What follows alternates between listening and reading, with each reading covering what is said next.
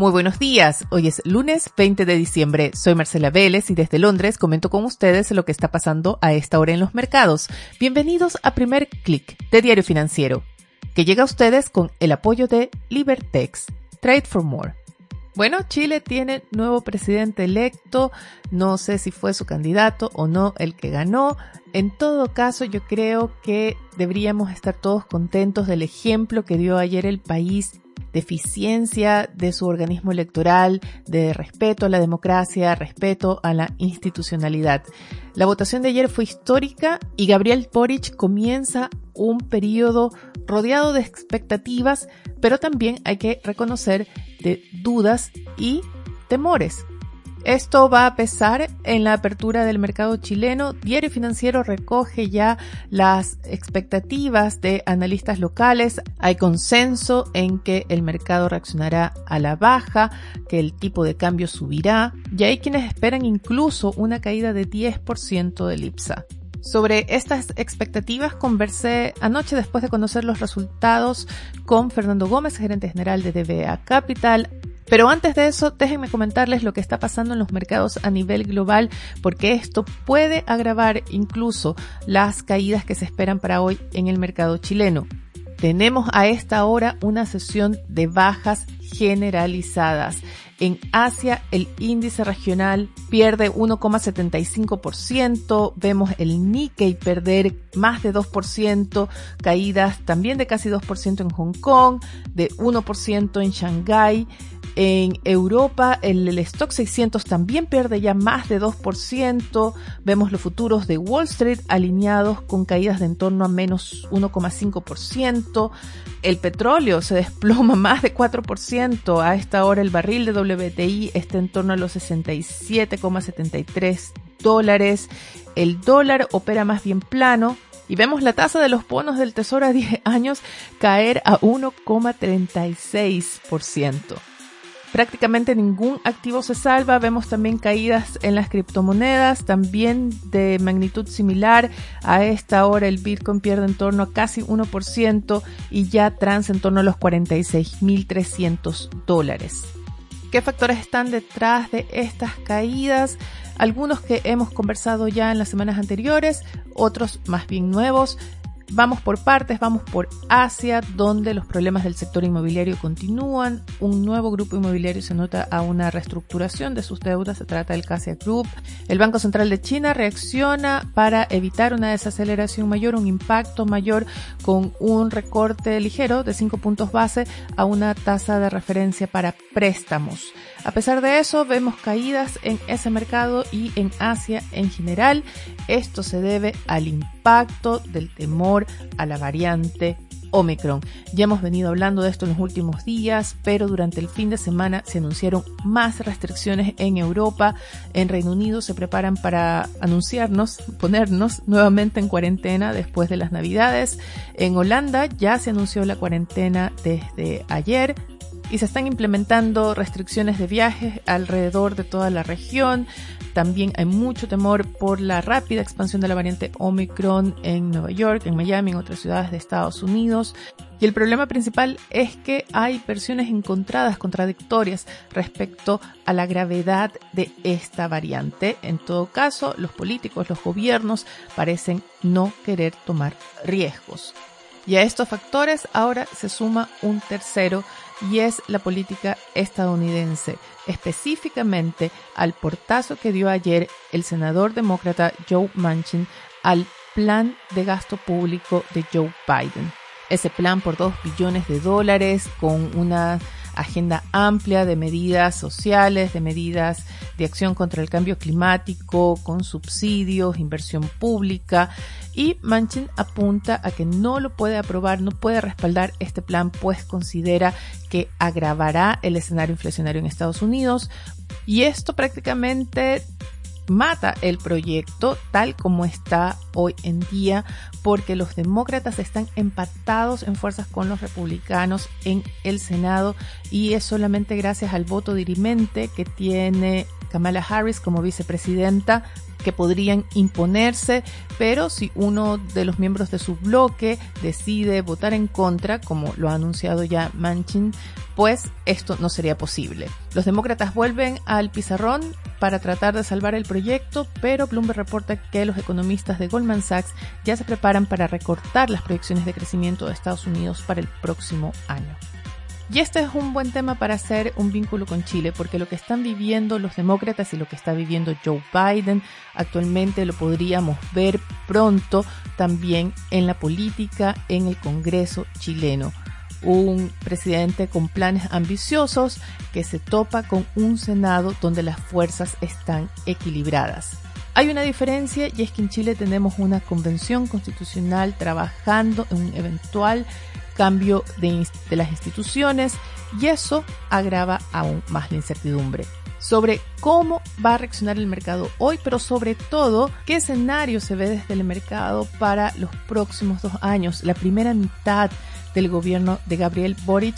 Conversé con Fernando Gómez, gerente general de DBA Capital, quien describe cuáles serían las condiciones que podrían o agravar o prolongar las caídas que veremos hoy o por el contrario llevar al IPSA a un alza en 2022 a pesar de la desaceleración económica. Bueno, Fernando, cobrando la palabra de la primera vuelta, aquí estamos tras los resultados de la segunda vuelta. ¿Qué podemos esperar para la apertura del mercado chileno hoy? Primero, poner un poquito de contexto, creo que siempre ayuda y obviamente, pues, yo soy una persona que trabaja con mercado, no soy analista político y por lo tanto vamos a hablar y dirigirnos en esa dirección.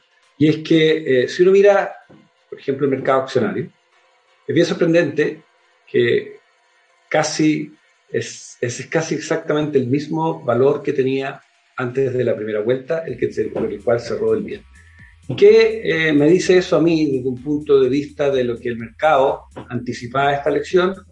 Es que tiene bastante más internalizado en estos números que Boric iba a ser el presidente electo que eh, lo que lo tenía eh, al cabo de la primera vuelta. Lo que no creo que estaba internalizado era la gran diferencia que observamos hoy día. Y eso probablemente lleve a eh, movimientos negativos en el mercado, o sea, el IPS, la bolsa caer, una cierta recesión del dólar y probablemente un, aumento un poco en el riesgo país. Creo, en lo personal, que eh, si uno eh, hace un, efecto espejo, como diríamos cuando después de la primera vuelta el, el IPSE salta 10%, eso, eh, una reacción negativa de esa magnitud, yo no la creo. Por lo tanto, puede moverse un poquito más en la dirección del dólar hacia arriba, probablemente podríamos llegar, yo creo, a los 8,70, pero no, me, sorprendería que sea mucho más. Y la bolsa podría caer unos 3-4%, me sorprendería que cayera mucho más que eso. 3, perdón, 3-4% me sorprendería que, sorprendería que cayera más que eso. Ahora, como tú sabes, hemos hablado muchas veces, predecir las variables financieras es muy difícil, pero... Ahora ya tenemos el escenario político completamente dibujado. Sabemos que viene el Congreso, sabemos quién es presidente, con cuántos puntos gana, y sabemos también que este va a ser un presidente que se va a alinear con la Convención Constituyente. En ese escenario político, ¿qué factores van a haber de aquí o van, van a ser determinantes para generar fuertes movimientos en el mercado? ¿A, qué está el mercado poniendo más atención? Lo primero, permíteme describir en un pequeño detalle con tu primera afirmación. Eh, yo no creo que está todo el escenario político despejado. Por lo que sí dijiste. ¿Por qué? Eh, a ver. Frases después. Eh, no sabemos el rol que va a jugar la convención. Eh, creo, personalmente, que eh, uno de los riesgos institucionales y esta gran diferencia puede producir es que lleve a la, a la convención a tomar posiciones más extremas o ser los partidos o los sectores dominantes, que son, sabemos, son mayoritariamente de izquierda en la convención, puedan ponerse más intransigentes, dado la tremenda votación. Eh, porque una lectura que puedan tener, que es válida dado esto, es que el plebiscito salida va a salir aprobado, sea pase lo que pase. Una diferencia más estrecha probablemente habría cuestionado eso más. Por lo tanto, sí creo que todavía vamos a tener ruidos institucionales por todo el periodo que, vaya de aquí hasta que eso se resuelva.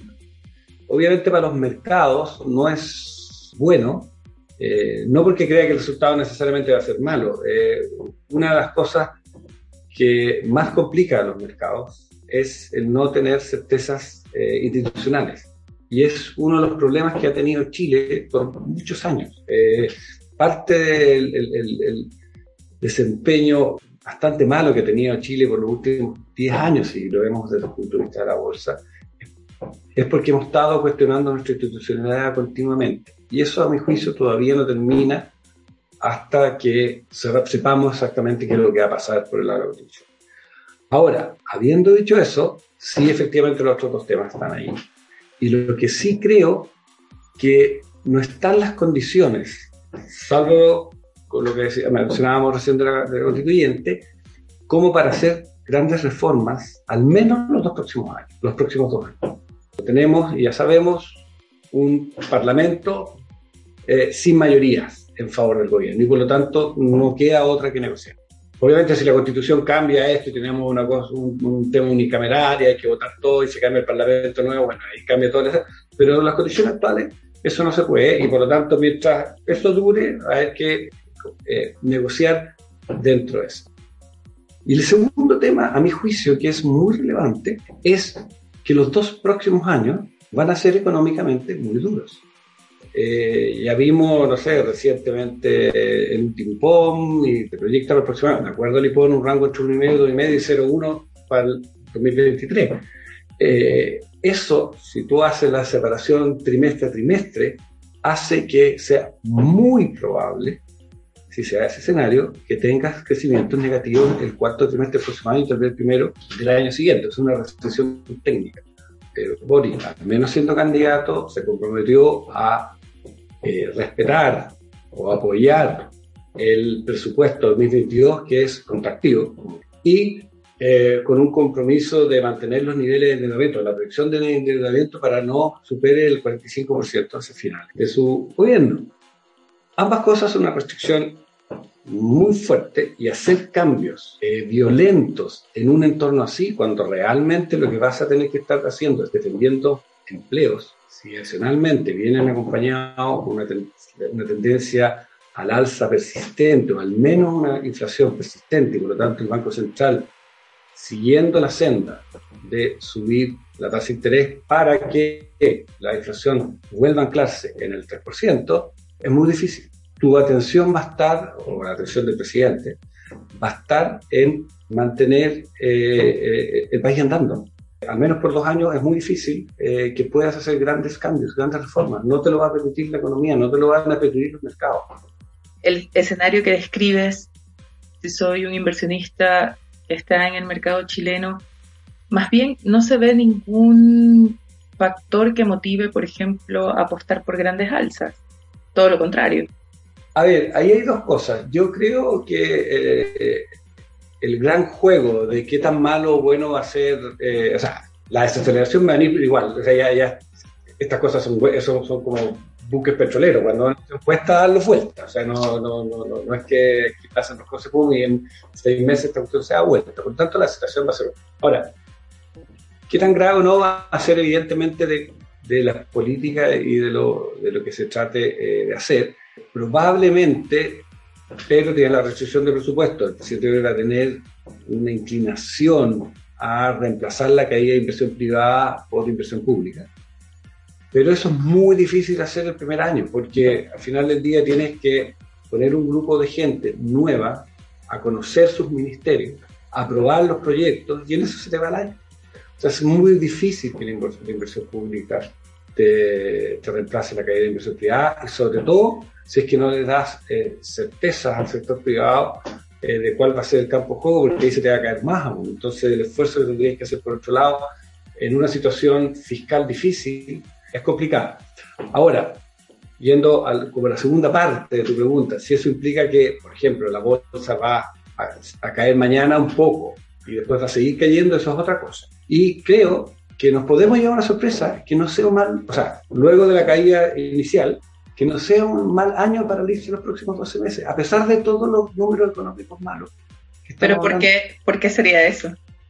porque creo que hay mucho pesimismo en los valores. Nosotros en la oficina, cuando tú, tú le quitas un poco la prima de riesgo, la bolsa está 30, 40, algunas acciones 50% por debajo de lo que debiera haber, llamemos en condiciones de una institucionalidad y un mundo más despejado. Y donde puede haber una sorpresa y una diferencia es cuando se conformen los equipos de gobierno. Se adoptan políticas más cercanas al grupo asesor, que nunca se metieron con el campo, pero el grupo asesor, y les hacen caso, eso va a ser una sorpresa positiva, de todas maneras. Aquí, aquí hay problema desde el punto de vista económico y dónde puede estar la sorpresa positiva o negativa, eh, dependiendo de qué tan fuertes son. Eh, son los dos grandes ejes de la campaña de Gabriel Boric, que son pensiones e impuestos. Si esos cambios no se hacen eh, de la manera debida, pueden tener grandes implicancias desde el punto de vista del mercado. El tema de pensiones, obviamente, es un tema muy relevante para el país y siempre la discusión de pensiones la, se focaliza en si las pensiones son buenas o malas. Pero aquí estamos hablando de mercado. Una, una de las otras caras de la moneda, o tal vez de un dado, porque todas estas cosas tienen distintas facetas, es que los fondos de pensiones han sido y son todavía grandes proveedores de liquidez. Al final del día, tenido hoy día del orden de 170 mil millones de dólares que tienen que comprar instrumento financiero. Muchos están afuera, pero hay muchos que compran bonos, compran acciones chilenas, etc. Al final del día le ponen precio, hay, hay un mercado competitivo gracias a de pensiones. Si tú afectas eh, de forma sustantiva eso, todo tema de precios de los activos en Chile y la liquidez se te puede ver alterada. Y eso es lo que se traduce, dos palabras, es que el costo de financiamiento de las compañías locales se te va a ir para arriba porque los extranjeros no te van a ser capaces de reemplazar eso. O, te lo van a reemplazar, pero a, a, una prima de riesgo mayor. Y eso significa, desde el punto de vista financiero, que eh, un grupo de proyectos que ante tasas más bajas o riesgo país más bajo se hubieran podido financiar, no se van a financiar. Y, y, cualquier crecimiento futuro se te va a ver afectado. O sea, el crecimiento tendencial se te puede afectar severamente. Y eso, tú podrías decir, bueno, pero da lo mismo, porque si pesco todo esto, lo paso a, hacia el lado del gobierno. Y el gobierno eh, lo, pongo con un tema de mercado de capitales y por lo tanto ellos invierten en el mercado, puedo reemplazar eso. Puede ser, pero con una gran diferencia, que hoy día, aunque la gente no le guste decir que es un monopolio el AFP, la realidad es que son siete, no es uno. De la otra forma haría uno y por lo tanto todos los precios los pondría el gobierno, o que sería dentro de ese mejor escenario que eh, eh, hubiera este ente estatal que recogiera la plata y la licitara a distintos componentes y obviamente a través de quienes manejan esos componentes. Considerando eso y tomando en cuenta también impuestos, ¿cuáles serían, si quieres, en orden de prioridad, los factores o el checklist de factores al que van, que podrían mover más los mercados? Por ejemplo, me imagino un nombramiento de gabinete, eh, convención constitucional, no sé, ¿qué, orden le pondrías a esa, a esa lista? Pero el más importante de todo es eh, el tema de la constitución, porque eso va a definir la institucionalidad. Segundo, el, el, tema de la reforma de pensiones, no solo porque si es bueno o no un sistema aquí estamos hablando del mercado, si, si, si, si, reparto o no reparto, es un tema del el impacto que eso tiene directamente en la formación de precios del mercado. Eh, y, y, el quitarle liquidez al mercado de. Tú le quitas liquidez al mercado de capitales y mira los países, países mucho más grandes que nosotros, como Argentina, mira los problemas que tienen para financiarse. Tercero, el tema de impuestos. Boris eh, se ha moderado mucho ese tema diciendo que es bastante gradual. Lo que yo sospecho que si lo va a hacer gradual, o debiera partir por aquellos cambios en los cuales hay más consenso, por ejemplo la exención tributarias. Pero si se van en temas más estructurales como impuesto a la riqueza, impuesto a la, desintegración del sistema, o sea, temas que son abiertamente más eh, severos y que afectan... Royalty minero. Eh, el royalty, el royalty minero. ¿Y para qué decir si eso se conjuga con algunos temas que se han propuesto al interior de la campaña de semanas laborales más corta, la, semana, o sea, te subo los impuestos, te subo el costo de trabajo, te, te, complico las negociaciones porque en vez de eh, hacer negociaciones con los sindicatos de tu empresa, tiene que ser a través de, gremios que son multiempresas. Eh, bueno, obviamente todas esas cosas eh, van a ir pero yo creo que estos últimos puntos van a ser más relegados. Yo creo que los, los, primeros dos foques van a ser pensión e impuestos porque son demasiado fuertes. Y adicionalmente, para financiar más derechos. Eh, si es que eh, no vas a tener crecimiento, tu impulso natural es todos los impuestos. El punto es que no lo vas a alcanzar a hacer el próximo año.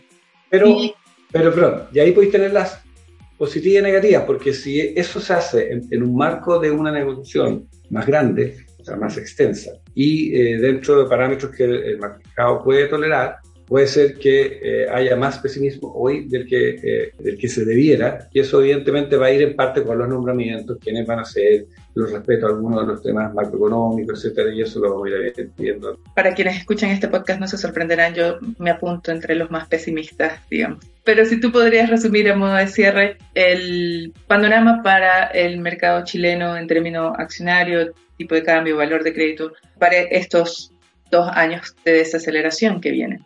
Vamos a partir con un, con un, con un golpe negativo. Y, eso ya no, es mucho que podemos hacer y eso mañana y se puede, puede que tenga un, un poquito más, eh, lo debemos hacer, el resto de la semana.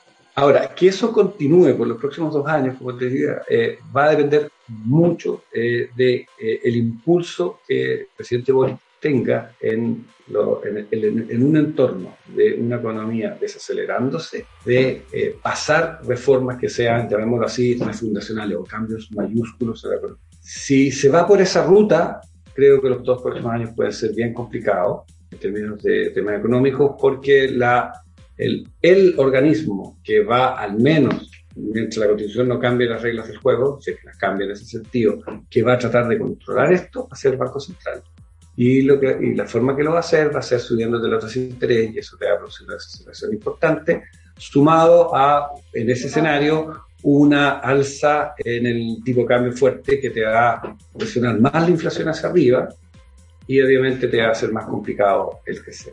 Eh, yo creo, en lo personal, eh, tal vez puedo ser un poquito más optimista que tú, creo que el mercado disciplina a los presidentes a mucha gente puede que no le gusta el mercado, puede que creer que no existe el mercado. La realidad es que es como decir, eh, a mí no me gusta la noche, pero todos los días va a llegar. O sea, ningún presidente quiere gobernar y que el producto se te empiece a caer. Bueno, tú me vas a decir, oye, en Venezuela mira lo que pasa y no pasa nada, pero creo que nuestra situación aquí en Chile hoy es muy distinta. Bueno, pero he escuchado algunas declaraciones preocupantes. Esta idea de convertir al mercado en un enemigo. O sea, yo creo que lo peor que podría pasar y me apunto entre los pesimistas, es declarar al mercado la guerra, ¿no? Ya sabemos que eso termina bien mal. Totalmente. Si, si, si, efectivamente, yo no creo que debe ser el caso, pero si efectivamente el gobierno de Gabriel Boric considera, usando tu frase, al mercado un enemigo, eh, eh, se va a estrellar. Y lo vamos a sufrir todos, porque ahí es donde pasa lo que hablamos, entonces se parrilla, la, la, inversión se te cae, los flujos capitales hacia el exterior y, tenéis que empezar a poner todo tipo de barreras para que eso no. Pero por otro lado, o sea, evidentemente tienen dos promesas de campaña muy fuertes, sobre todo en los impuestos. Pero por otro lado, están en, sus manos, entre comillas, sorprenderlo. No digo que sea el objetivo sorprender, pero, pero, pero evitar que esto se agrave. En el fondo, ellos saben el próximo año la tendencia de crecimiento va a ser a la baja, saben que la inflación está arriba, saben que el Banco Central está en un ciclo al alza, saben además que Estados Unidos está, eh, Inglaterra está en un ciclo al alza, no todos los bancos centrales están actuando con la misma velocidad, saben que China se está desacelerando, que nuestro principal socio comercial, cualquier grupo de personas razonables tiene que tomar eso en consideración.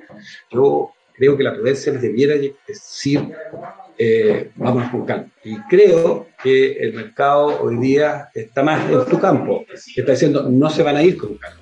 Pero ahí puede venir la sorpresa positiva. Y si se da eso, efectivamente el mercado nos puede sorprender y termina subiendo el próximo año. Ojalá te escuchen y ojalá tengas razón. Nos, nos encontraremos de nuevo para conversar. Muchísimas gracias, Fernando. Gracias a ti. Con esto me despido, los invito a que no se pierdan la amplia cobertura que hace Diario Financiero por la elección de Gabriel Boric, incluyendo la carta que escribió el propio Boric para DF+.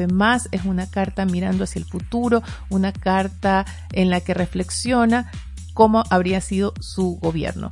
También los invito a que sigan la reacción del mercado y también otras noticias visitando nuestro sitio web de f.cl. Mañana tendremos una versión especial de primer clic. Si hoy nos concentramos en el mercado, mañana tendremos una mirada más macro al Chile de 2022. Recuerden que primer clic llega a ustedes con el apoyo de Libertex. Trade for More. Les deseo que tengan un buen inicio de semana. Nosotros nos reencontramos mañana.